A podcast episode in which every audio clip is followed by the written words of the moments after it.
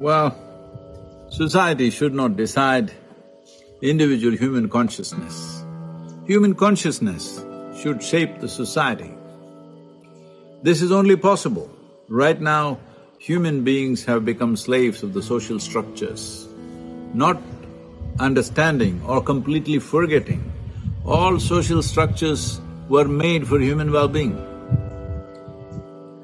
The possibility of human consciousness determining the social structure will only happen when you take charge of your karma. That is, your thought process, your emotion, your energetic activity, and of course your physical action, which is a consequence of these three. If these things are completely conscious, then you will definitely craft a society based on human consciousness.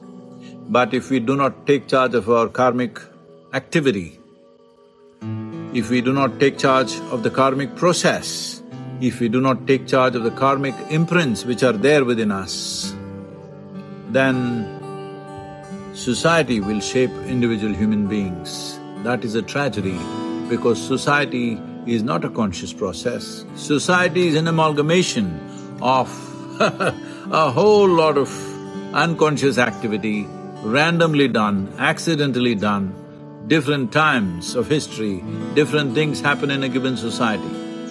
What you call a society, what you call as today's civilization is the mess that they did yesterday is today's society.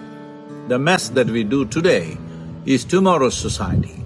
This is not the way to shape our societies. If we want our societies to be an atmosphere where individual human beings can reach their highest possible possibilities, if we want a society, if we want a social structure where it will nurture individual human beings to reach to their highest potential, then it's very, very important social structures that we create are a consequence of human consciousness, not the other way around.